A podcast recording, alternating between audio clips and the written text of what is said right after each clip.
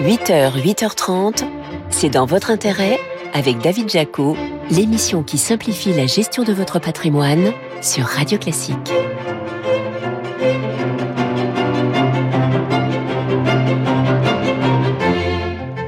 Bonjour, merci d'être là avec nous ce matin sur Radio Classique, nouveau numéro de C'est dans votre intérêt. Avec aujourd'hui une émission spéciale consacrée à la tempête qui secoue le secteur bancaire après l'effondrement cette semaine de trois banques régionales américaines et le sauvetage in extremis du Crédit Suisse par la Banque centrale helvétique. Nous verrons si le pire de la crise bancaire est derrière nous ou s'il faut s'attendre à voir chuter d'autres banques. Notre invité, ce sera Julien Carmona, le président du Crédit Mutuel Arkea, qui nous dira comment il juge les réactions des autorités monétaires pour éteindre l'incendie et si le système bancaire est fragile ou pas. Enfin, nous verrons comment votre compte et vos avoirs sont protégés en cas de faillite de votre banque. C'est dans votre intérêt Le récap. Avec Amundi. Amundi, la confiance, ça se mérite. Mais d'abord, retour sur les infos clés de cette semaine boursière ultra agitée avec vous, Laurent Grassin. Bonjour Laurent. Bonjour David. Directeur de la rédaction de Boursorama. On commence notre récap par cette impressionnante courbe en V.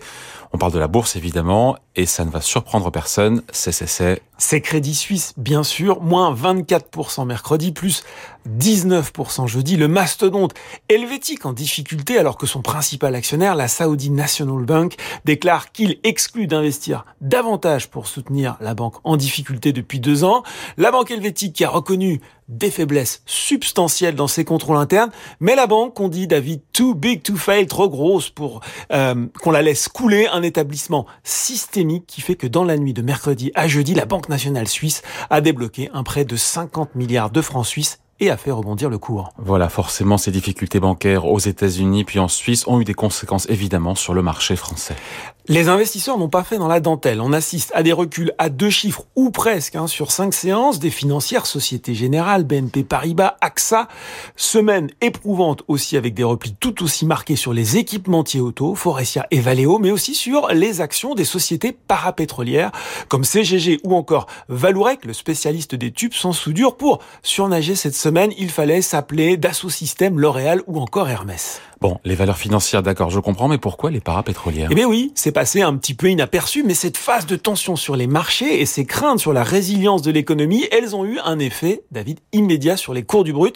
Le baril de Brent est repassé sous la barre des 75 dollars. On n'avait plus vu un tel niveau depuis décembre 2021. On peut peut-être se consoler en espérant que cela va adoucir un peu les prix à la pompe dans les semaines à venir. Un petit peu. Bon, Laurent, on a toujours quelqu'un autour de soi pour nous dire, dans ces moments de crise, il faut acheter de l'or. Est-ce que la valeur refuge a profité de cette semaine agitée sur les marchés? Eh oui, la relique barbare, comme l'appelait Keynes, eh bien, elle a fait un bond cette semaine et l'once d'or s'échange désormais au-dessus de la barre des 1900 dollars. Lundi, le métal précieux a même prix 2, 4%, ni plus euh, ni moins que la plus forte progression enregistrée depuis novembre dernier, une progression soutenue par la chute du billet vert en début de semaine. Bon, est-ce que ça va se poursuivre? Ah ben ça David, ça dépend notamment des banques centrales. On ne va pas se lancer dans un cours d'économie, mais pour faire simple et rapide, tant que les taux d'intérêt réels, c'est-à-dire en excluant l'inflation reste faible, voire négatif, c'est une bonne nouvelle pour l'or. C'est le cas en ce moment, et si la Fed décide de faire une pause lors de sa réunion de la semaine prochaine, ça profitera au cours de l'or, un cours que la banque City voit même à 2000 dollars l'once en 2024. Bon, quand on entend tout ça, Laurent, on a envie de garder son épargne bien au chaud, pourquoi pas sur son livret et oui, d'autant que les chiffres de l'inflation dévoilés mercredi sont plus forts qu'attendus en France, plus 6,4% en février sur un an hors tabac. De quoi avoir une influence positif sur le taux du livret A, alors que l'indice des prix à la consommation, en effet, eh il entre en compte dans la formation de son taux. Et certains de se dire que hmm, si l'on tire le trait sur les projections d'inflation, on pourrait avoir un livret A qui rapporte 4,4% contre 3% en ce moment.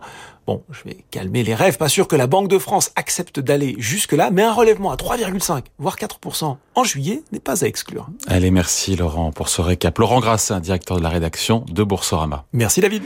Allez, cette question à présent, la crise bancaire peut-elle encore dégénérer? C'est dans votre intérêt? La question à un milliard de dollars la planète finance qui n'a pas tremblé ainsi depuis la chute de Lehman Brothers, qui avait provoqué, on s'en souvient, une des pires crises financières. Bonjour Jean-Marc. Euh, bonjour David. Jean-Marc Vittori, éditorialiste aux échos. Est-ce qu'on a raison ou tort de faire ce parallèle avec Lehman Brothers? On reparle comme aujourd'hui de risque de contagion, de domino. Oui et non. Oui, concernant Crédit Suisse. Crédit Suisse, c'est une grande banque internationale avec des actions dans beaucoup de pays très différents. Et là, la, euh, menace de, de, de faillite, hein, puisque c'est bien de ça qu'il s'agit, de, de, cette institution aurait des répercussions sur le système financier mondial euh, instantanément. Non, si on regarde la Silicon Valley Bank, on est là dans un contexte extrêmement différent. On est dans une banque locale qui est très spécialisée hein, sur euh, un métier au départ, le, le, capital risque, non les, les, placements, et puis aussi sur une population qui est uniquement les gens de, de, la tech, de la Silicon Valley. Et, et cette banque, elle n'est pas reliée à l'ensemble du système financier mondial, ou pour le dire autrement, elle n'est pas systémique. Ce n'est pas un domino qui risque de faire tomber directement tous les autres dominos de la finance. En revanche, ça peut être un domino indirect, c'est-à-dire ce qui se passe dans cette banque, ce qui s'est passé peut inquiéter beaucoup d'investisseurs, beaucoup d'autorités de régulation, beaucoup de, clients des banques aussi, et, et là créer des mouvements qui sont aujourd'hui difficilement prévisibles. Crédit Suisse qui a finalement emprunté en urgence 50 milliards auprès de la Banque centrale helvétique. Euh, la deuxième banque suisse est donc sauvée. Est-ce que le risque de contagion disparaît pour autant? C'est très difficile à dire. Ce qui est frappant déjà, c'est de voir que euh, la Banque nationale suisse a su ce qu'il fallait faire. Quand on compare par rapport à ce qui s'est passé il y a 15 ans, euh, les institutions monétaires étaient beaucoup plus en, en, peine de savoir comment il fallait agir dans ce genre de situation. Là, on a tiré les leçons de ce qui s'est passé euh, il y a 15 ans. On a mis en place des dispositifs. On sait comment il faut agir dans, dans ce genre de, de, de, cas de figure. Donc, le, le problème semble pour l'instant endigué, mais clairement, quand on a une hausse des taux d'intérêt comme celle qu'on a euh, depuis un an, ce n'est pas sans conséquence. Une hausse de taux d'intérêt d'une ampleur, d'une rapidité, pardon, euh, sans précédent. Et évidemment, ça a des conséquences. Euh, on a beaucoup parlé l'an dernier des banques qui allaient pouvoir enfin améliorer leur profitabilité parce qu'avec les taux d'intérêt qui remontaient, ça, ça allait leur permettre de d'augmenter les, les, marges sur les prêts qu'elles qu'elles faisaient. Mais on a complètement oublié de regarder l'autre côté qui est ce qui se passe euh, du côté euh, de leur euh, de leur placement. Et évidemment, quand une banque a beaucoup de détient beaucoup d'obligations et les banques sont obligées de toute façon de détenir beaucoup d'obligations et que les taux d'intérêt montent, c'est-à-dire que la valeur de ces obligations mmh. baisse. Et c'est ça qui a mis au tapis SVB, la banque américaine. C'est ça qui a mis SVB euh, au tapis et ça peut euh, fragiliser, pas forcément mettre au tapis, mais fragiliser euh, d'autres banques si on n'y fait pas attention. C'est pour ça que les, les régulateurs aux États-Unis, en Europe et, et, ailleurs dans le monde vont être d'une extraordinaire vigilance dans les prochaines semaines et les prochains mois. Donc la chute de SVB et de d'autres banques régionales américaines, donc qui ont fait défaut, et les déboires de Crédit Suisse, ce n'est pas la même histoire. Non, ce n'est pas du tout la même histoire. Crédit Suisse, ça ressemble hein, vraiment à ce qu'on a vu il y a 15 ans. Euh, si on s'arrête une seconde sur sur la Silicon euh, Valley Bank, déjà c'est pas une banque qui avait été créée pour placer de l'argent. C'est une banque qui avait été créée par un, un, universitaire qui voulait aider ses étudiants à créer leurs entreprises et donc à trouver de l'argent. Et c'est pour ça que cette banque a été créée. C'est comme ça qu'elle a prospéré pendant près de près de 40 ans. Et puis il y a deux ans, il s'est passé un événement euh, très particulier, trois ans même, qui est l'épidémie de Covid, qui a premièrement révélé la puissance du numérique et qui, deuxièmement, a fait venir euh, beaucoup d'argent, puisqu'il y a une création monétaire massive pour pallier les effets des, des confinements. Donc, folie du numérique plus argent en masse. Cet argent s'est porté évidemment dans la Silicon Valley, hein, puisque c'est le la, la, la, la, capitale euh, mondiale du, du numérique. Et, et donc, il y a plein de startups qui sont retrouvées avec des fortunes. Elles ne savaient pas quoi en faire. Elles les ont apportées à la Silicon Valley Bank. Mais jusqu'ici, tout va bien. Jusqu'ici, tout va bien. La Silicon Valley Bank, elle n'a pas été créée pour ça. Quand vous regardez son conseil d'administration, elle avait un conseil d'administration qui était très bien conçu pour euh, aider une institution euh, qui cherchait des capitaux à investir dans la tech, mais pas du tout pour investir euh, de l'argent. Donc, la, la, SVB a fait à ce moment-là le, le, le, placement le plus pépère, qui consiste à placer l'argent en bon du trésor et puis en, rien à redire jusque-là. Rien à redire, sauf que en faisant ça, la banque a pris un risque. Un risque de taux d'intérêt risque de taux d'intérêt. Et quand les taux d'intérêt ont remonté, d'abord, les, startups ont eu plus de mal à trouver de l'argent, donc elles ont commencé à aller rechercher à la banque l'argent qu'elles y avaient euh, déposé. Et, donc euh, ensuite, ben, la Silicon Valley Bank a été obligée de vendre une partie de ses de ses obligations pour le donner à ses clients, à ses déposants, qui retiraient leurs dépôts, pas parce qu'ils avaient peur, mais parce qu'ils avaient tout simplement besoin de cet argent. Et à ce moment-là, la Silicon Valley Bank a dû constater une perte. Hein. 2 milliards. ils ont vendu 20 milliards, un peu plus de 20 milliards de, de, de, de dollars d'obligations. Ils ont dû constater une perte de près de, de, 2 milliards. À ce moment-là, ils se sont dit, on va lever de l'argent pour compenser ce trou. Et l'annonce de cette, de cette levée d'argent a déclenché la panique. Voilà. Et donc c'est pas du tout la même histoire que le Crédit Suisse, qui est une descente aux enfers, euh, qui ne date pas d'hier, mais qui a commencé peut-être en 2019. Depuis des années. Depuis des années. Une valse des... dirigeants, des successions d'affaires, de scandales et une perte de 7 milliards en 2022. Et, et, des placements euh, désastreux qui sont traduits par des pertes de plusieurs milliards de dollars à chaque fois. La Fed et la Banque centrale suisse ont fait feu tout bois cette semaine pour tenter de couper court à la panique avec succès pour le moment. Et en même temps, quand on écoute le prix Nobel d'économie Joseph Stiglitz, il n'exclut pas d'autres défaillances. Est-ce que vous y croyez? Et puis par quelle courroie de transmission on peut comme ça sombrer dans une crise bancaire à grande échelle? C'est la confiance qui est derrière toujours Alors, avant la confiance, encore une fois, il y a la remontée des taux d'intérêt qui fragilise l'ensemble du système financier, qui force chacun des acteurs à revoir tous ses placements, tous ses engagements, pour voir s'il n'y a pas des fragilités. Euh, ce travail était en cours hein, dans, les, dans, dans, dans, les grands établissements financiers euh, depuis euh, maintenant près d'un an. Ils y passent beaucoup de temps, mais, mais clairement, on ne peut pas avoir un tel renchérissement du, du coût de l'argent qui n'est pas des effets tout à fait massifs dans l'industrie qui, qui, qui, qui, qui place et qui investit. Ça veut dire qu'il y a des moins-values dans les portefeuilles obligataires des banques, peut-être d'autres banques. Ça serait la similitude avec SVB Bien sûr, la question c'est de savoir est-ce qu'elles ont besoin de cet argent? Normalement, elles sont beaucoup plus diversifiées que SVB. SVB, euh, elle avait qu'un client, enfin, elle avait des, milliers de clients, mais qui faisaient tous la même chose. Et donc, qui ont tous eu besoin d'argent en même temps pour la même raison. Euh, L'un des grands avantages des grandes banques, c'est qu'elles sont très diversifiées. Elles ont des risques qui sont de nature très différente. Elles ont des clients de nature très différente qui vont se, se, comporter euh, différemment. Un, un dirigeant d'entreprise euh, d'une start-up de la Silicon Valley, il a plus de chances de se comporter comme un autre dirigeant d'une start-up de, de, la Silicon Valley que comme un boucher de, du Minnesota. Et, et, donc voilà, je pense qu'il ne faut pas mettre toutes les banques dans le même panier. Un mot de la BCE qui, imperturbable, a remonté jeudi ses taux d'intérêt d'un demi-point. Et au final, contre toute attente, cela n'a pas effrayé les investisseurs. Les bourses sont largement redressées. C'est une surprise, ça, non? Oui et non, à nouveau, parce que euh, quand vous regardez euh, le communiqué de la Banque Centrale Européenne, elle a à la fois dit qu'il fallait continuer de relever les taux d'intérêt parce que l'inflation, et notamment l'inflation hors énergie, continue euh, d'accélérer. Elle dépasse largement pour l'instant les taux d'intérêt de, de la BCE. Les taux d'intérêt réels restent extrêmement négatifs aujourd'hui. Ils risquent de l'être encore pendant, pendant un certain temps. Et de l'autre côté, elle a répété qu'elle avait tous les outils nécessaires en cas de panique en cas de crise de liquidité. Et ça, il faut regarder ce qui s'est passé euh, euh, au Royaume-Uni en septembre dernier où euh, la Banque d'Angleterre a eu un cas un peu similaire à, gérer. D'un côté, une inflation très forte, hein, plus forte encore que dans la zone euro, et de l'autre côté, un problème du côté des, des fonds de pension, un problème de, de, liquidité qui est lié à la remontée des taux. Et, et donc, voilà, d'un côté, elle a décidé de continuer de relever ses taux d'intérêt, et de l'autre côté, de donner la liquidité aux petits milieux qui étaient concernés par cette, euh, pas antinomique, par, hein. par, ce problème. C'est pas antinomique. On peut le faire, mais évidemment, c'est un exercice assez périlleux. D'équilibriste. Merci beaucoup, Jean-Marc. Jean-Marc Vittori, éditorialiste aux Échos. On continue de parler de cette panique bancaire avec votre invité. C'est dans votre intérêt, l'invité. Et votre invité ce matin, c'est Julien Carmona, le président du Crédit Mutuel Arkea. Bonjour. Bonjour David, bonjour à tous. Septième groupe bancaire français et 5 millions de clients. Petite question, est-ce que vous-même vous avez eu des sueurs froides cette semaine quand vous avez vu tomber euh, ces trois banques américaines et le Crédit Suisse vaciller ou est-ce que vous êtes resté serein? Alors beaucoup de sérénité compte tenu de notre modèle qui est très différent.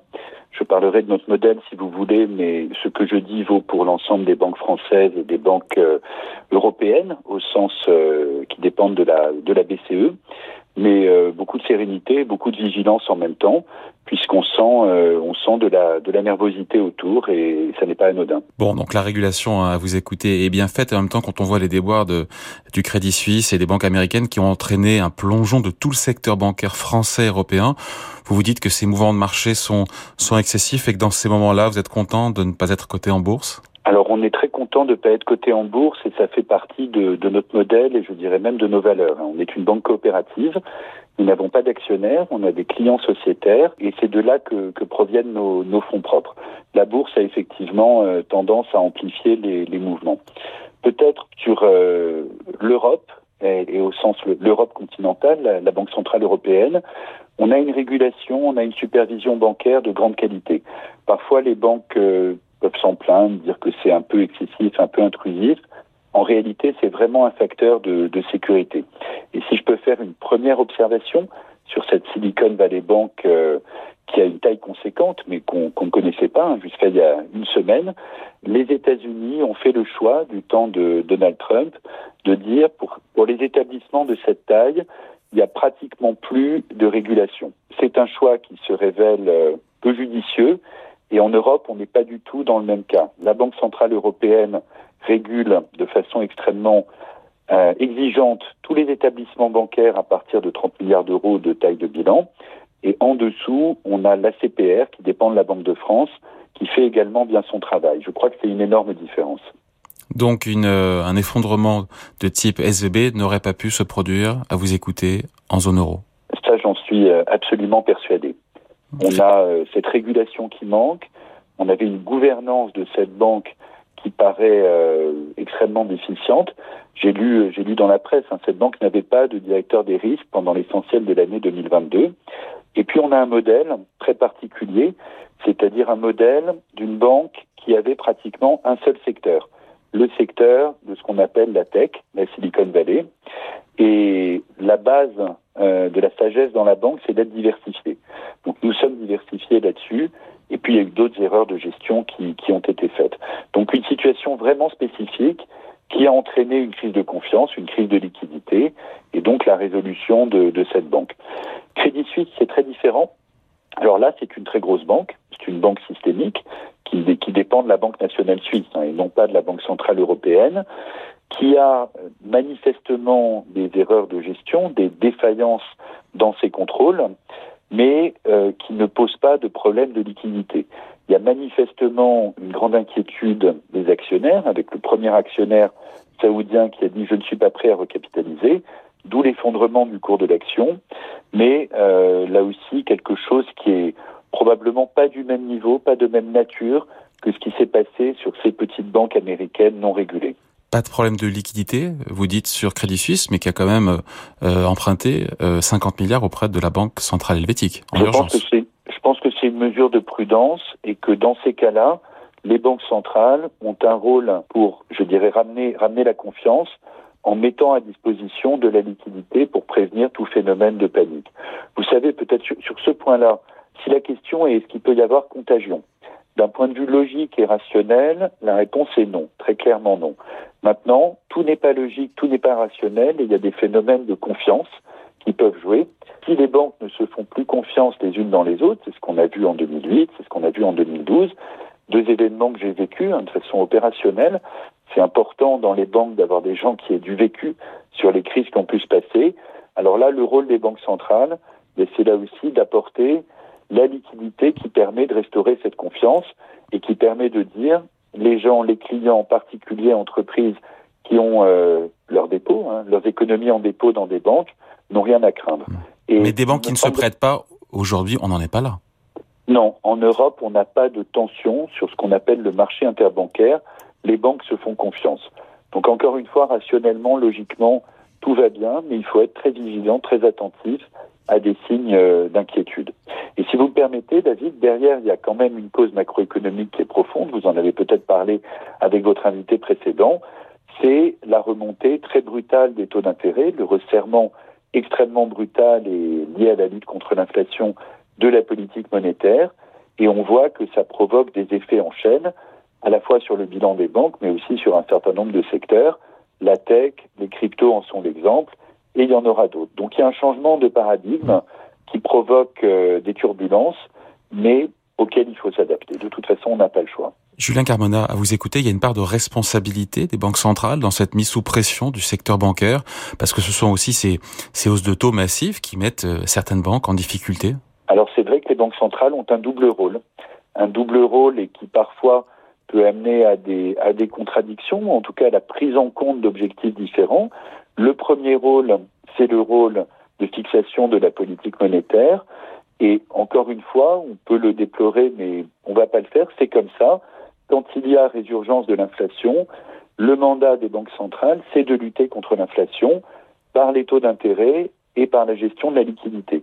Donc ceci les amène, les amène à augmenter fortement les taux, ce qui est probablement pas fini. D'un autre côté, elles ont en charge la sécurité de l'ensemble du système bancaire et elles ont à prendre ça en compte parce qu'un système bancaire qui ne fonctionne plus, c'est très mauvais et pour l'économie et la politique monétaire.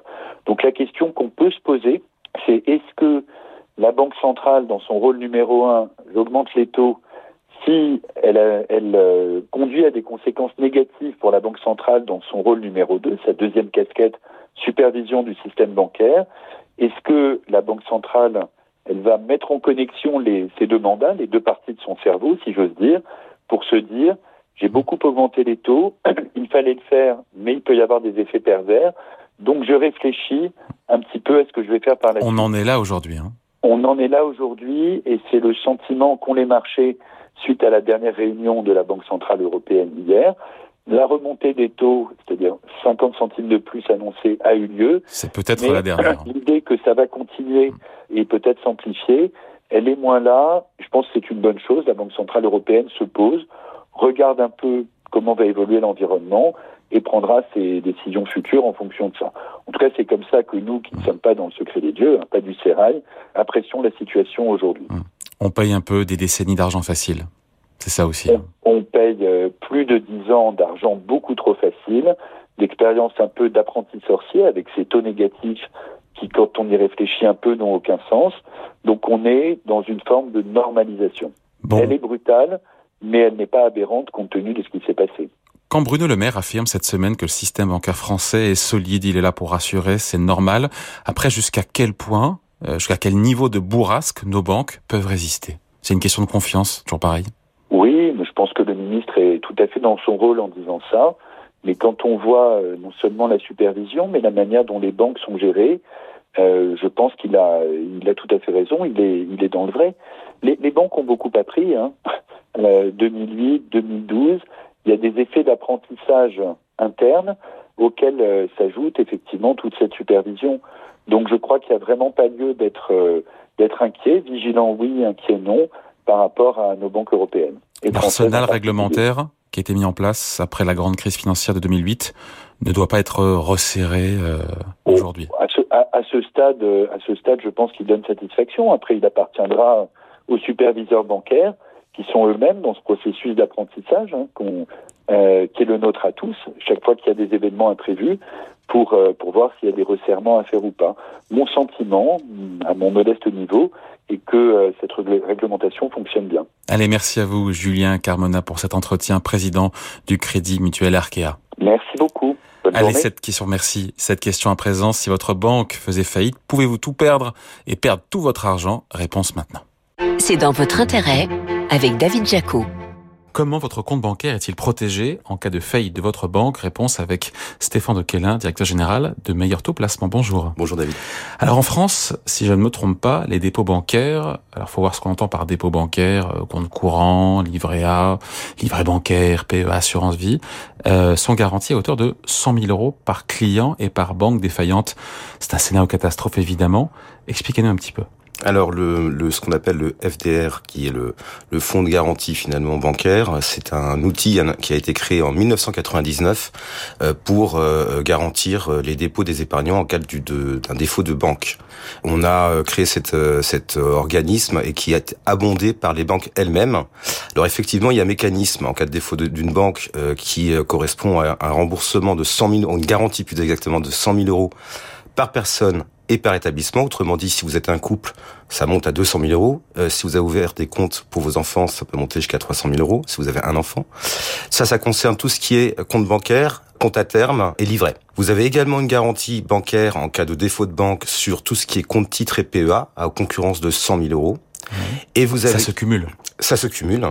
Euh, et vous avez également, alors, et c'est par établissement, hein, et vous avez également une garantie pour les, les un défaut éventuel d'un assureur. Donc c'est un autre fonds de garantie euh, qui garantit jusqu'à à concurrence de 70 000 euros pour l'ensemble des actifs que vous avez chez un assureur. Donc dans le cadre d'une assurance vie, par exemple. Exactement. Donc finalement, tous les actifs financiers sont à peu près couverts. Qu'est-ce qui ne l'est pas Peu de choses finalement. Euh, euh, c'est le niveau finalement de remboursement qui est, qui est limitatif. Alors moi, je, je pense que quand même 100 000 euros, c'est déjà pas mal. Ça couvre largement euh, l'essentiel de la population française, surtout si, si c'est par établissement et par personne.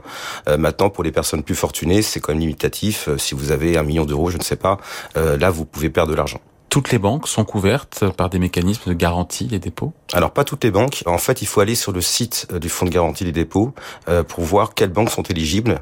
Vous les plus connus le sont, j'imagine. Les plus connus le sont. En fait, je, je cible surtout les, les, banques étrangères qui, eux, sont régis par un mécanisme de protection qui est euh, propre au pays euh, où euh, la banque a élu son siège social. Donc c'est le FDR ou FGDR, c'est FGDR, ça qui, pardon. Le fonds de garantie des dépôts et de résolution qui garantit ces 100 000 euros par déposant. Comment est financé ce FGDR par les banques elles-mêmes 470 banques? Oui, c'est ça. Et qui euh, contribue, c'est ça? Qui contribue également. C'est la même chose pour le fonds de garantie pour les assurances, où là, ce sont les assureurs qui euh, abondent euh, ce fonds de réserve. Oui. Après, quand on regarde la taille de ce fonds de réserve, 6 milliards de fonds propres en 2021, on se dit que la surface financière de ce FGDR n'est pas non plus démentielle. C'est le moins qu'on puisse dire. Euh, s'il y avait un, un ouais, s'il y avait un, un, un, vrai choc de marché, qu'il y avait des, des faillites en cascade en France, le fonds de réserve n'est absolument pas en non, il faudrait que l'État intervienne. Ce qui serait sûrement le cas. On l'a vu d'ailleurs aux États-Unis, oui.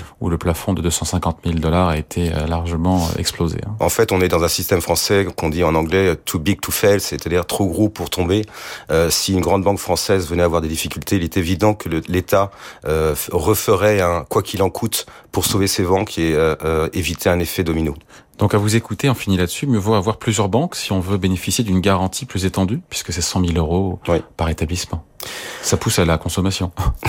plus généralement, je pense la que diversification. Oui, oui, exactement. Je pense que plus généralement, euh, sans même penser à, à se protéger, euh, diversifier le, ses banques, euh, c'est une bonne idée. Ça fait pas, ça permet de faire marcher la concurrence et ça vous protège en même temps. Allez, merci Stéphane Dequelin, directeur général de Meilleur Taux Placement. Merci à vous. Merci. Voilà, c'est dans votre intérêt. C'est fini pour aujourd'hui. Émission à réécouter en podcast sur radioclassique.fr et sur vos plateformes habituelles. Je vous retrouve avec grand plaisir dimanche prochain. En attendant, la musique revient avec votre week-end Radio Classique présenté leur maison.